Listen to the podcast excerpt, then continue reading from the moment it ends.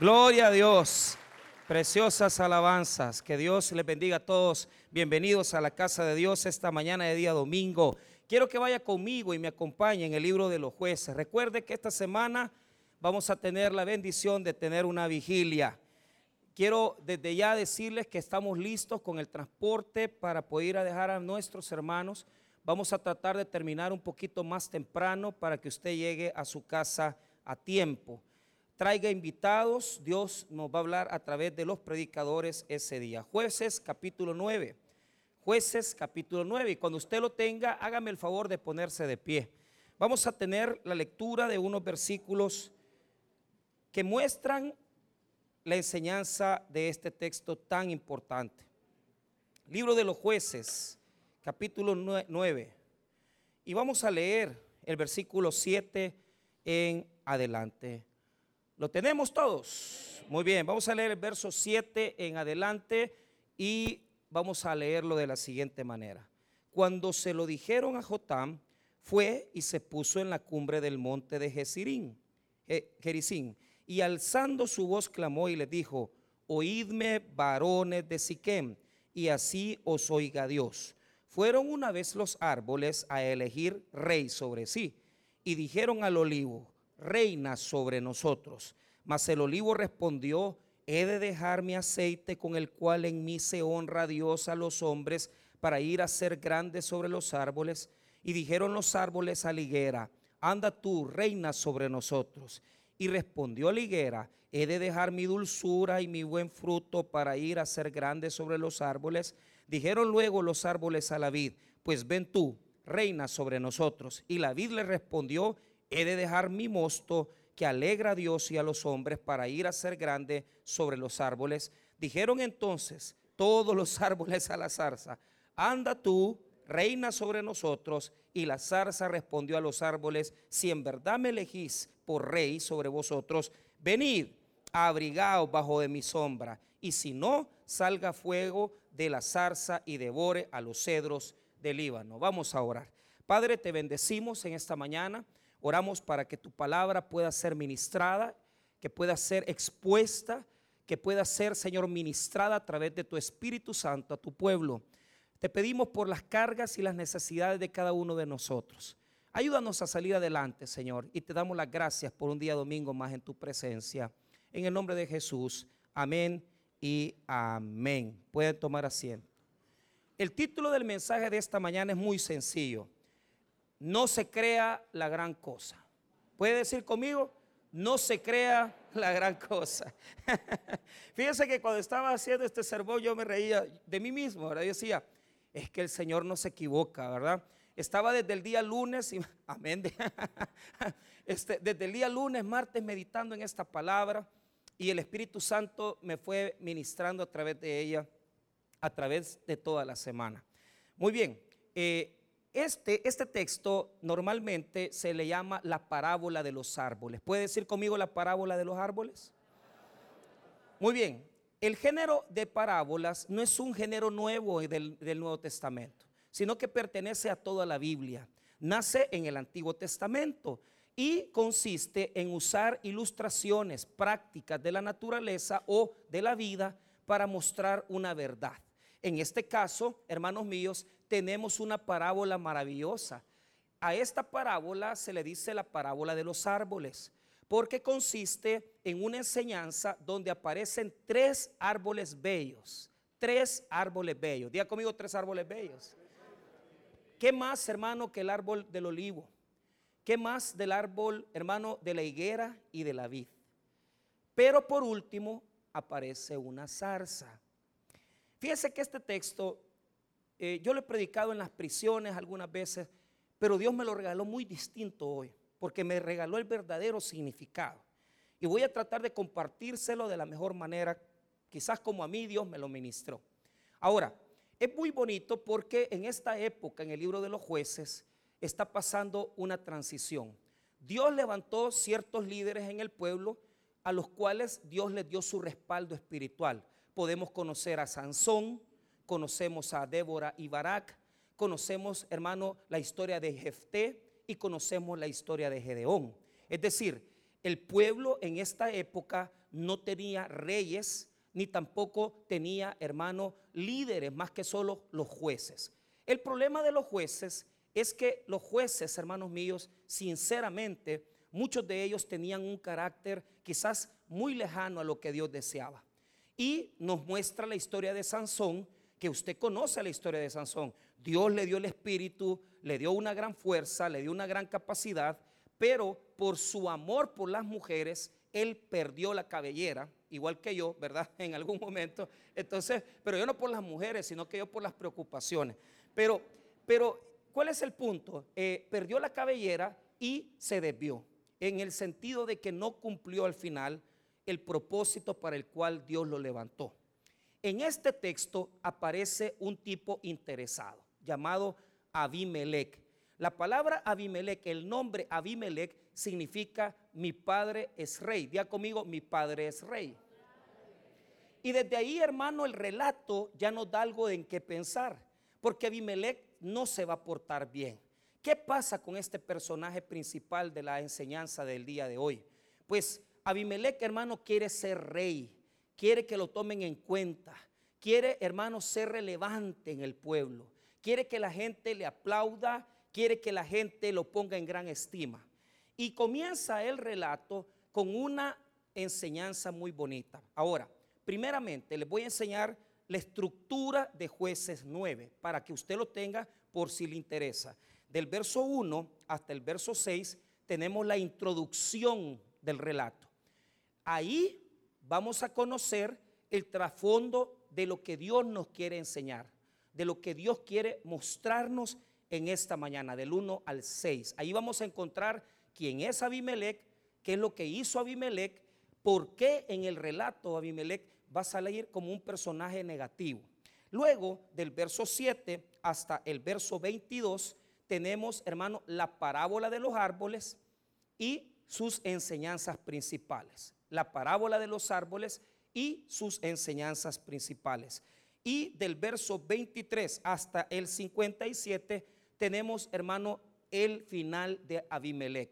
Mire, el relato es largo porque tiene 57 versículos. No se preocupe que no los vamos a leer todos, sino que solamente quiero que usted tenga una idea. Por lo tanto, tenemos del 1 al 6 una enseñanza que es el trasfondo de todo lo que vamos a mostrar en esta mañana.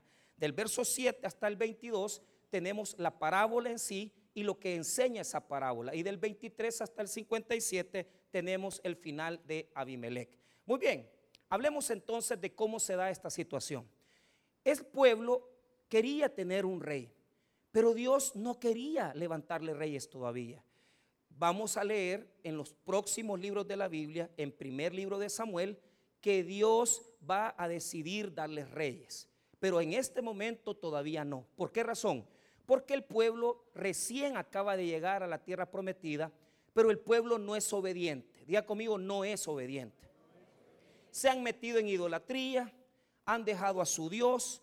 Hermanos míos, fíjense que cuando a mí me dieron esta materia en el seminario, eh, me mostraron que el tiempo de los jueces es el tiempo de mayor apostasía. Es decir, cuando el pueblo abandona a Dios. Entonces, el pueblo no está pasando su mejor época. Pero el problema del pueblo es que quieren reyes. Ellos quieren que, que, ya haya un rey que los gobierne. Y aquí es donde Abimelech sale a la palestra. ¿Por qué razón? Mire, Abimelech es hijo de un gran hombre llamado Gedeón. Y la Biblia nos va a mostrar que el pueblo ya le había dicho a Gedeón, el papá de Abimelech, que lo gobernara. Pero ¿sabe qué hizo Gedeón? Gedeón dijo, no, no quiero gobernarlos. Dios no me ha mandado a gobernarlos. Dios no me ha mandado a ser líder sobre ustedes. Noten el capítulo 8 y vean el versículo número 22.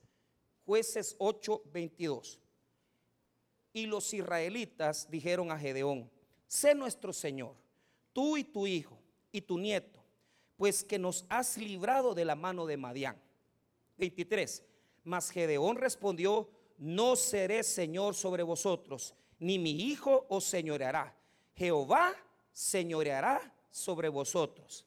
Mire lo que dice el 24. Y le dijo Gedeón, quiero hacerlos una petición que cada uno me dé de los zarcillos de un botín, pues traían zarcillos de oro porque eran ismaelitas. ¿Qué es lo que quiero mostrarles?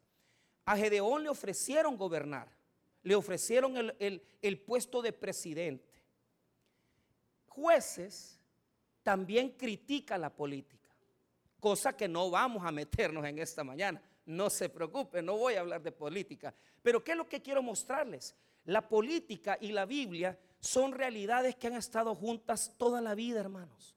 O sea, la Biblia es un libro contemporáneo. La Biblia es un libro poderoso porque nos muestra las realidades de la humanidad. El hombre siempre quiere reyes. Los seres humanos siempre hemos querido que alguien nos gobierne. Lamentablemente los seres humanos no entendemos una realidad total. ¿Y cuál es esa realidad absoluta y total? Que solo Dios puede gobernar al hombre. Nadie más, hermanos míos. Si usted pone sus ojos y la esperanza en un ser humano, usted está equivocado totalmente. Porque la Biblia lo que enseña es que quien debe de gobernarnos es el Señor. Ahora, tenemos reyes, tenemos políticos y presidentes, pero nuestra confianza debe estar en Cristo siempre. Ahora, Note lo siguiente. Gedeón no quiso, pero él tenía un hijo. Este hijo lo tuvo con una concubina. Y la Biblia lo declara. Es decir, no era hijo de su esposa, era hijo de otra mujer. Y la Biblia revela que este hijo que no tuvo en su familia, que no lo tuvo en su hogar, sino que lo tuvo fuera de su hogar, se llamó Abimelech. Note esto, en el capítulo 8 verso 31, dice así, también su concubina, que estaba en Siquem, le dio un hijo y le puso por nombre Abimelech. Entonces, Abimelech es el hijo de la concubina. ¿Por qué les quiero decir esto? Fíjense, hermanos, de que en el capítulo 9, Abimelech se cree la gran cosa. Diga conmigo la gran cosa. Porque el papá de él fue Gedeón. Entonces, como tenía el apellido, ¿verdad? El apellido fino de Gedeón, él pensó que se merecía grandes cosas de la vida y grandes cosas de Dios. Usted se ha fijado, hermano, que en el mundo hay un montón de personas que cuando, cuando averiguan que una persona tiene un apellido judío, o tiene un apellido árabe. ¿Y usted qué apellido tiene? Es que yo soy apellido pongamos un ejemplo burdo, ¿verdad? Apellido Crit. Ah, este es eh, de los poderosos, es apellido Calleja. Pues yo tengo aquí al hermano Manuel Calleja. Y Manuel Calleja, ¿verdad? Eh, pues sí, pero es, hermano Manuel Calleja, pero no es de los super selectos.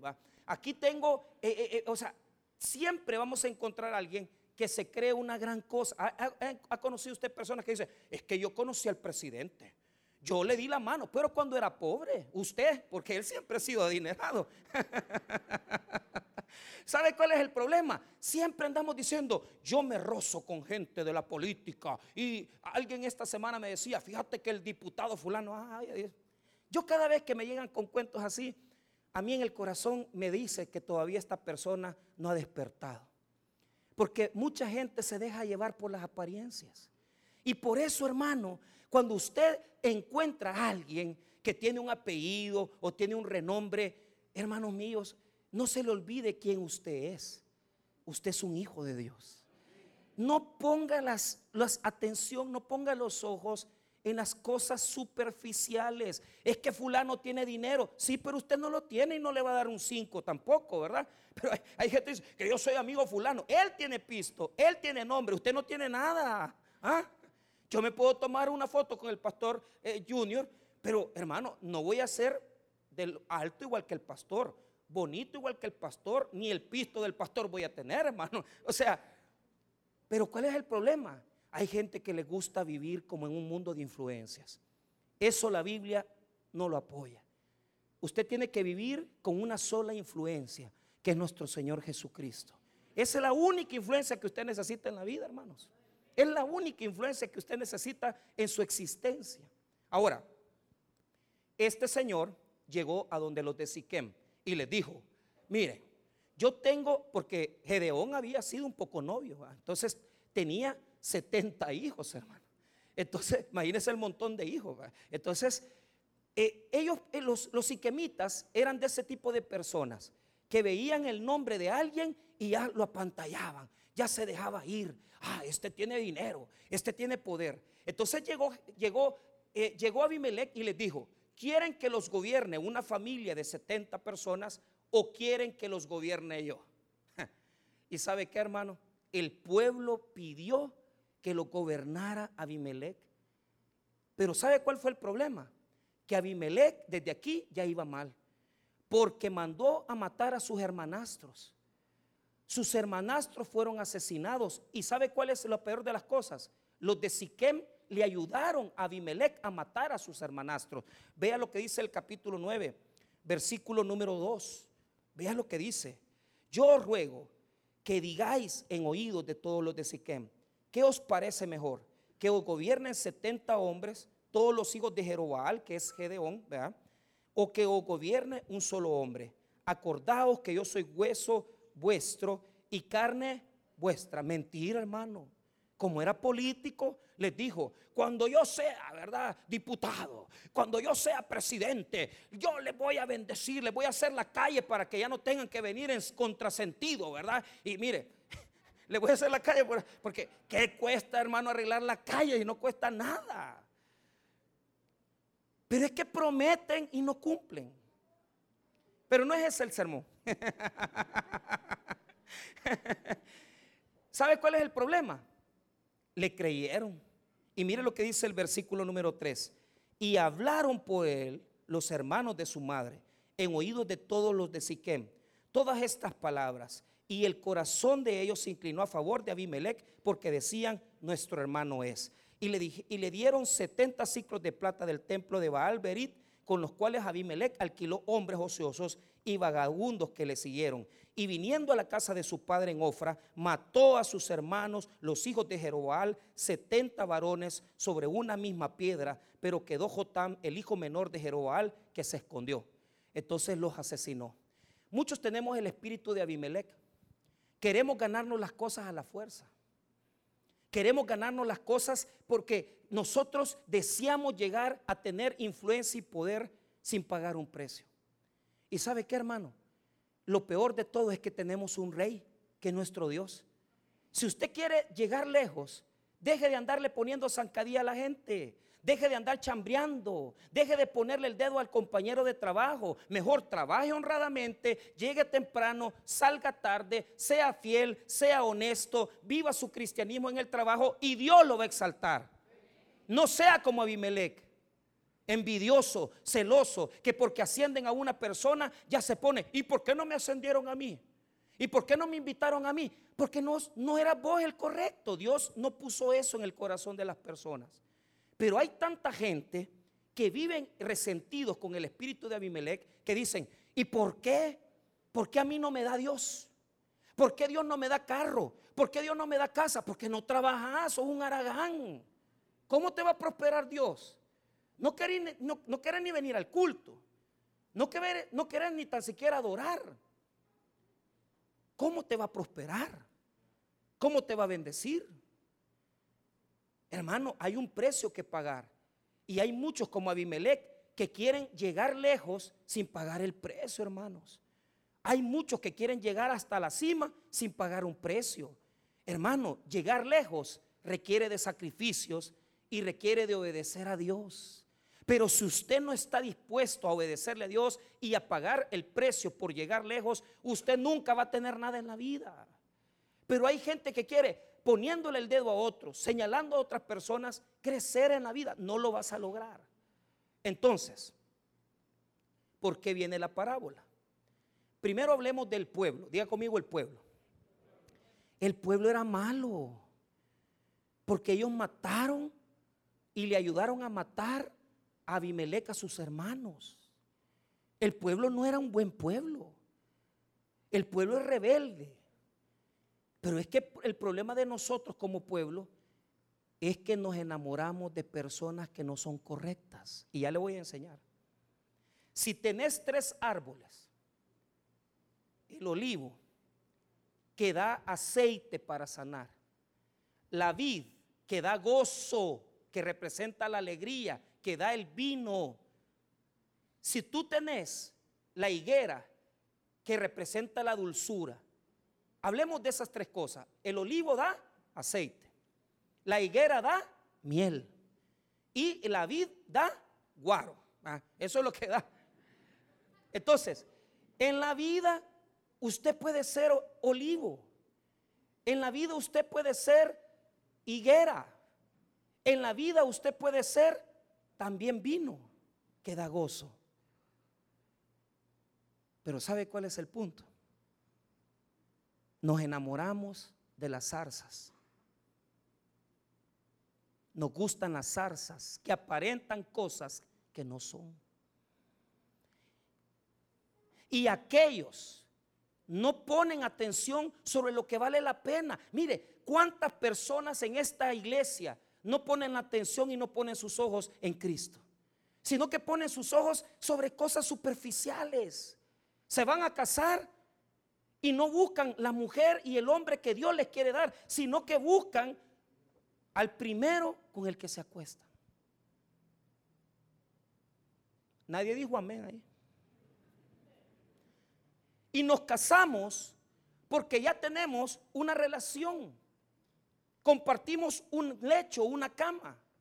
Pero no decidimos por lo que Dios nos quiere dar. Y mire, hermano, tenemos una tendencia a buscar zarzas que nos dominan, ¿verdad? Que aparentan. Ellos creen que son grandes árboles. Ellos creen que son buenos. Pero ¿sabe cuál es el problema? Son como Abimelech. Son egoístas, vanidosos, envidiosos. Gente que no tiene nada bueno. ¿Cuántas personas se fueron por la apariencia? Yo me acuerdo claramente una persona que yo conocí, cristiana, criada en el tabernáculo. Su familia, gente que tenía su negocio en el puerto de la libertad, un negocio próspero, de buena familia. Pero la chica se dejó ir por la apariencia. Se dejó ir porque hay personas que se creen la gran cosa como que son buenos árboles y es mentira, son zarzas. ¿Y sabe qué? Como el muchacho tenía buen apellido y el muchacho había estudiado en la escuela americana, hablaba inglés, hablaba español, hablaba francés, pero era un gran drogadicto. Y todo el mundo le dijo, mira, fulanita, ese hombre no te conviene. Vos sos cristiana, vos estás en las cosas del Señor, te, salieron los dientes de leche en la iglesia, en la escuela bíblica. Y ese muchacho no cree en Dios. Claro, el muchacho por convencérsela llegó dos veces a la iglesia, al tabernáculo, solo para convencerla.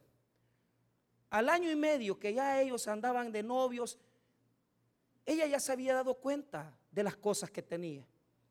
Pero el dinero es una gran apariencia.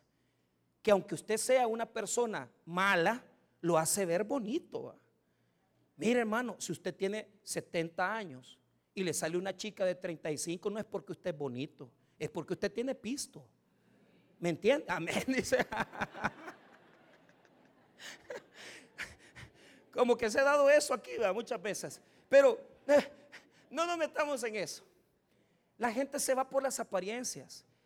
Se, celebraron una boda en el Hotel Barceló que les costó más de 8 mil dólares. Invitaron a toda la gente fina de San Salvador. Y oiga bien, se fueron a París a pasar la, la luna de miel. Pero ¿sabe lo triste? Que en los mismos días de la luna de miel, el muchacho dejó ver otro problema de carácter que tenía. La hermana encontró al muchacho con otro hombre en la cama, en el hotel, en la luna de miel.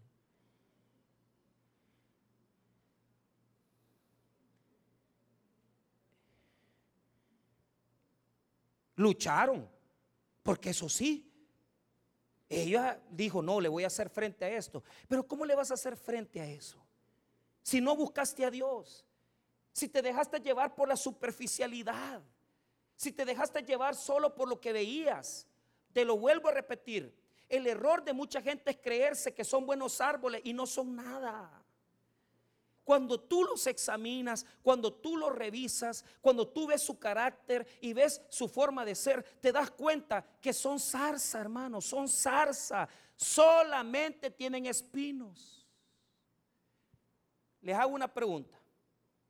¿Qué produce la zarza? ¿Qué produce la zarza? Volvamos a lo mismo. El olivo, aceite. La higuera, miel. La vid, uvas para vino. ¿Y la zarza qué produce? Pero también para qué sirve? Solo para hacer fuego.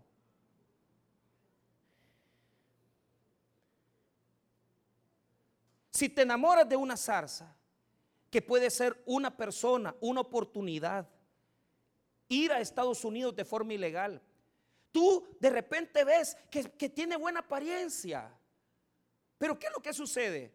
La zarza se cree una gran cosa, pero lo único que produce es fuego y espinas. Vea lo que dice la parábola. Vea lo que dice la parábola. En el versículo 14 nos enseña la naturaleza de la, de la, de la zarza. Mira lo que dice. Dijeron entonces todos los árboles a la zarza, anda tú, reina sobre nosotros. Y la zarza respondió a los árboles, si en verdad me elegís por rey sobre vosotros, venid, abrigaos bajo de mi sombra, y si no, salga fuego de la zarza y devore a los cedros del Líbano. Entonces, la zarza se cree la gran cosa, diga conmigo, la gran cosa. ¿Cómo si sos una zarza le vas a dar abrigo a los demás árboles? Si no tenés follaje, no tenés hoja, estás pelón igual que el pastor Michael. La zarza no puede abrigar a nadie porque lo único que provoca es dolor, daño y fuego. La Biblia nos enseña que los árboles fueron a buscar a la zarza para que lo gobernara. ¿Y sabe qué? La zarza era Abimelech. Abimelech le había hecho tanto daño a sus hermanos. Y así como le hizo daño a sus hermanos, le hizo daño a toda la nación porque los puso a pelear a todos. Los puso a pelear a toda la sociedad. Se pusieron a pelear entre ellos. Mira, hermano, las zarzas son así. Siempre andan peleando por todo. Provocan discordia entre hermanos. Provocan, hermanos, eh, divisiones entre las mismas familias. Luchas, pleitos sin sentido. Porque la zarza no puede abrigar a nadie, ni puede dar lo mejor. La zarza sirve solo para dar fuego. Veamos lo que dicen los árboles cuando se les preguntan si quieren gobernar. Vea lo que dice primero el versículo número 8. Fueron una vez los árboles a elegir rey sobre sí y dijeron al olivo, reina sobre nosotros. Pero mire qué interesante. Mas el olivo respondió, he de dejar mi aceite con el cual en mí se honra a Dios y a los hombres para ir a ser grande sobre los árboles. Primero hay una pregunta, hay una condición, reina sobre nosotros, pero ellos responden con una pregunta. Y la pregunta es negativa, porque con la misma respuesta de la pregunta, ellos están diciendo no lo quiero hacer. Los árboles son buenos árboles.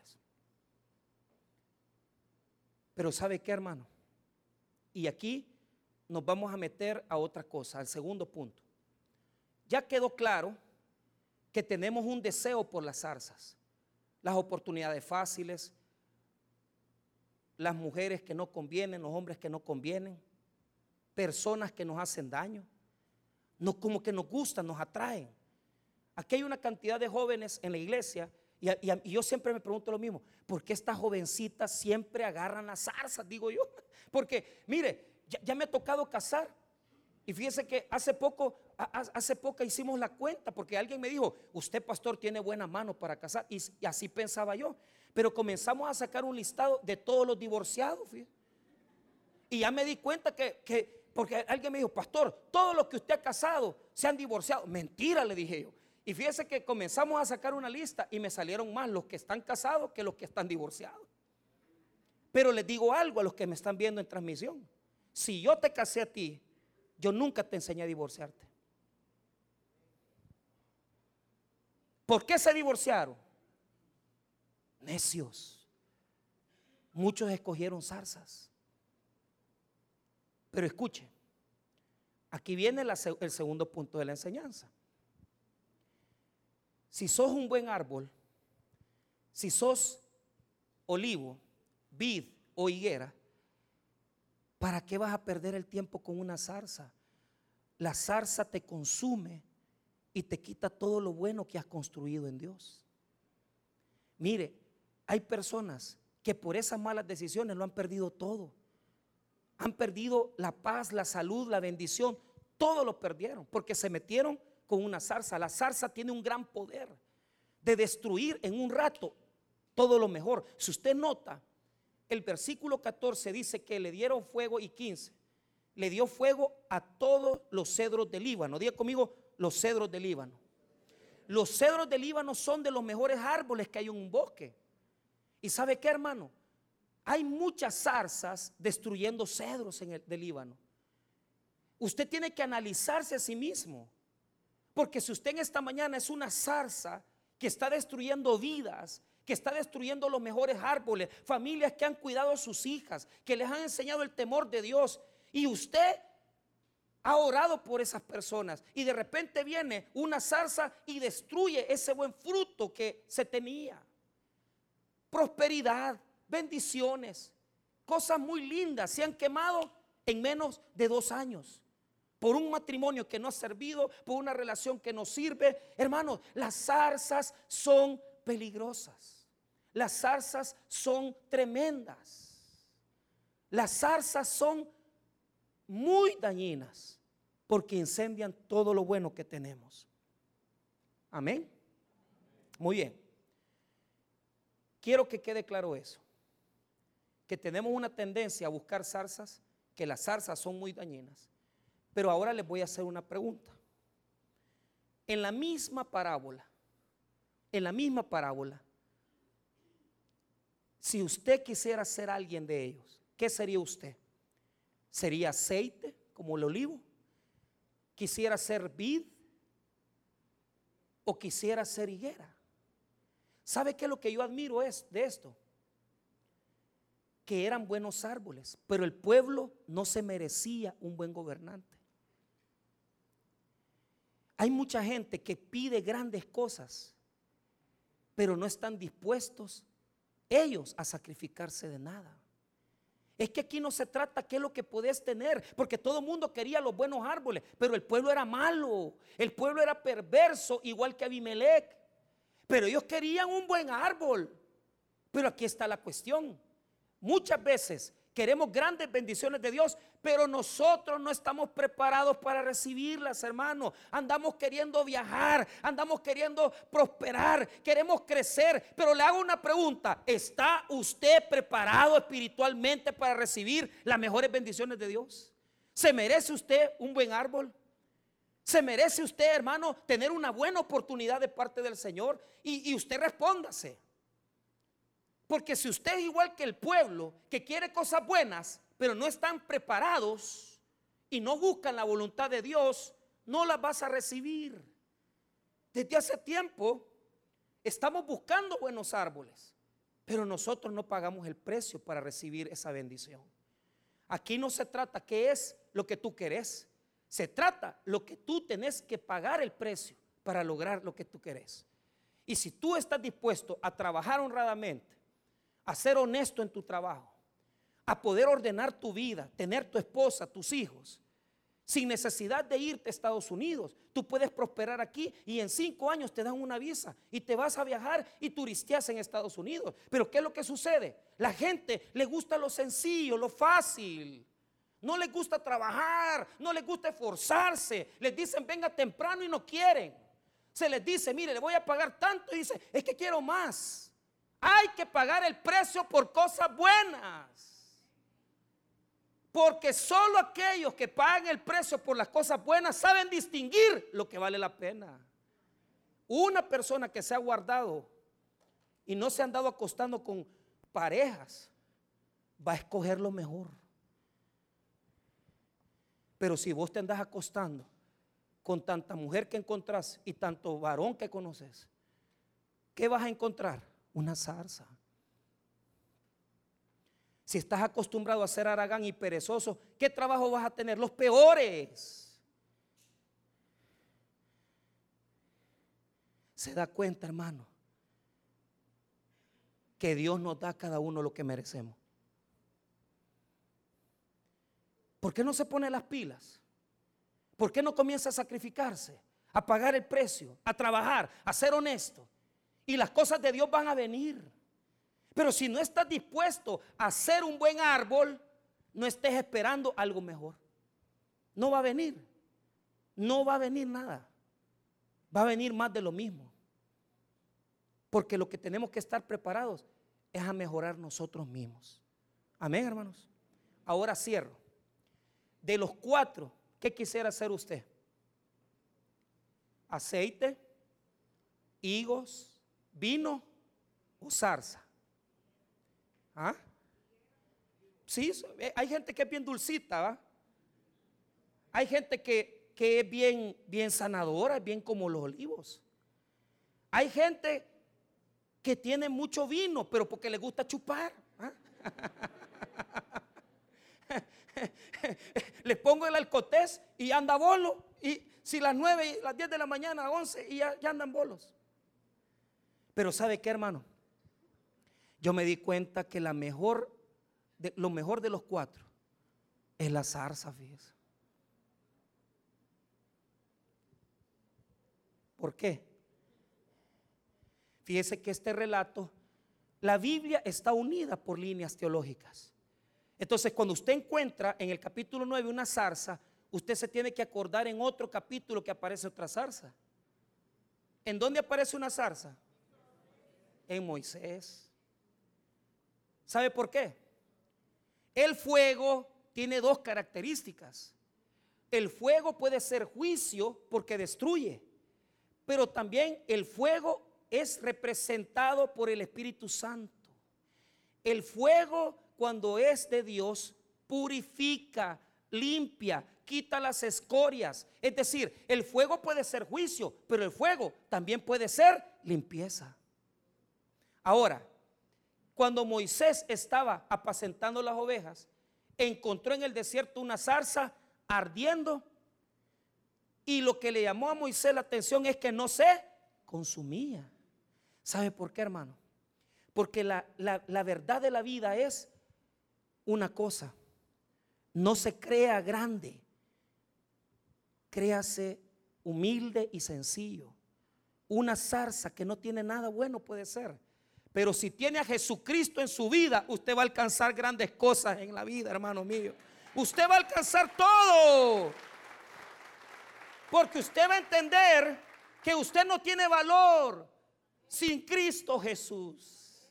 Pero cuando viene Cristo a mi vida, y me llena mi vida, puede ser que yo no soy la gran cosa, puede ser que no tengo apellido, puede ser que ni título tenga, pero Dios me va a hacer llegar lejos en la vida porque tengo el fuego que no se consume, que no se apaga. La presencia del Espíritu Santo en mi vida me hace lograr cosas increíbles. Seamos humildes. No nos creamos cosas grandes. Creámonos lo que somos como la zarza de Moisés. ¿Sabe qué representa la zarza de Moisés? Representa la vida de Moisés. 40 años en el desierto, pero una zarza que ha sido, para hacer fuego, la zarza necesita quebrar sus ramas. Cuando Dios ha trabajado mi carácter, cuando Dios ha procesado mi carácter y me ha procesado a mí y ha quebrado mis ramas, me vuelvo una persona agradable a Dios. Me vuelvo una persona trabajada por Dios. Me vuelvo una persona digna de las bendiciones de Dios. Porque lo que quiere mostrar la zarza es lo siguiente. Si Abimelech hubiera hecho las cosas bien, se hubiera pegado a las cosas del Señor, con la ayuda de Dios, él pudo haber gobernado al pueblo. Pero el problema de Abimelech era que él quería tomar sus propias oportunidades, quería tomar sus propias decisiones. Hermanos míos, vuelvo a repetir lo mismo. Si usted se considera una persona que tal vez no tiene grandes capacidades, pero usted aprende a depender de Dios y del fuego de Dios, usted lo puede lograr.